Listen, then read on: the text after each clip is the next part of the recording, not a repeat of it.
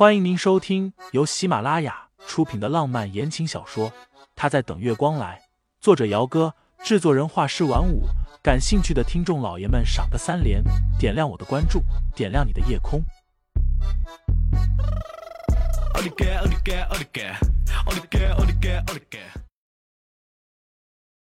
第一百二十章，他不想误会。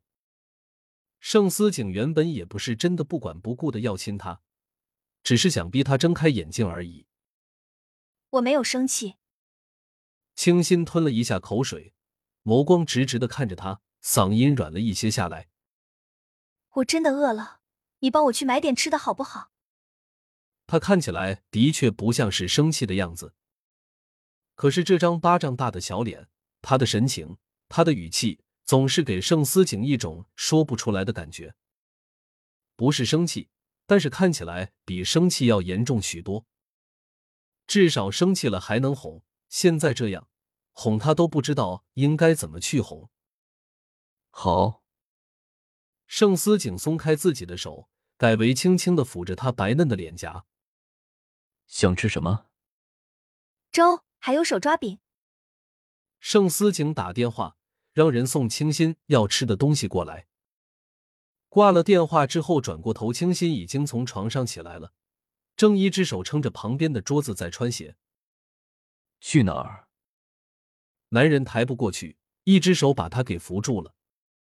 清新淡淡的：“厕所。”病房里就有洗手间。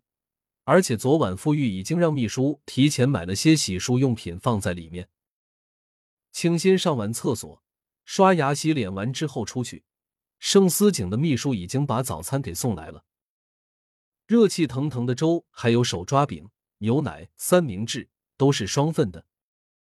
早餐放在了小桌子上，光是闻着味道就很有食欲。盛思景朝着从洗手间里出来的小女人勾了一下手指头。过来吃早餐了。哦，清新抿了一下唇，心里犹豫着，待会儿吃完了早餐要不要问他昨晚车祸的事情。不管怎么样，他不想误会。况且他们已经结婚了，他是不是也应该真的多给他一些信任？要不然现在就问好了。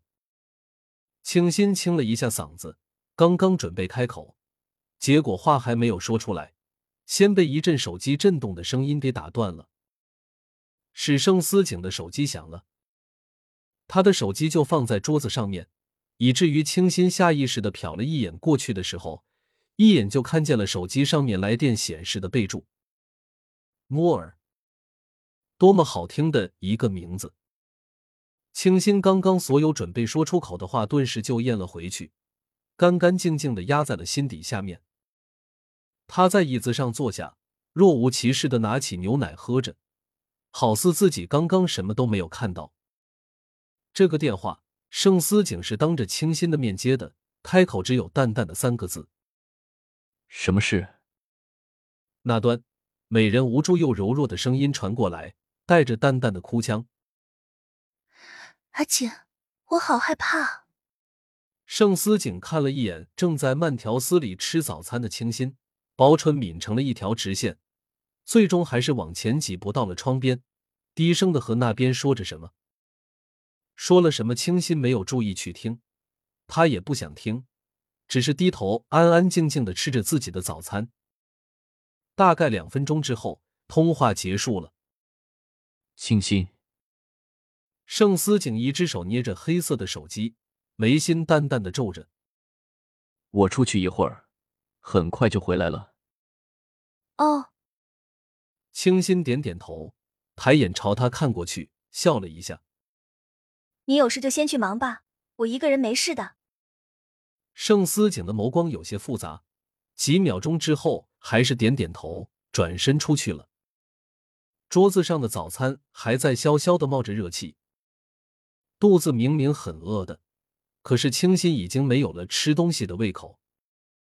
手里握着牛奶杯，他抬眸看着门口的方向，慢慢的站了起来。要跟过去看看吗？这个想法刚刚涌上脑海，病房的门就被人从外面给推开了。盛。清新刚刚张口，然后才发现进来的人不是盛思景，而是一袭墨色大衣、踩着七八公分细高跟、妆容精致的陈毅。盛夫人，清新不用想也知道，秦墨儿也住这家医院里，陈毅应该是来探望他的。至于他为什么先来看自己，估计是知道这会儿盛思景不在这里吧。陈毅也没端着，随意的拉了一张椅子坐下。淡声道：“身体好些了吗？”清新点头，声音还有些哑：“好多了，有劳夫人挂心。”陈毅抿了抿唇，似是随意的看了一圈这个普通的单人病房，然后随口般的开口道：“司警呢？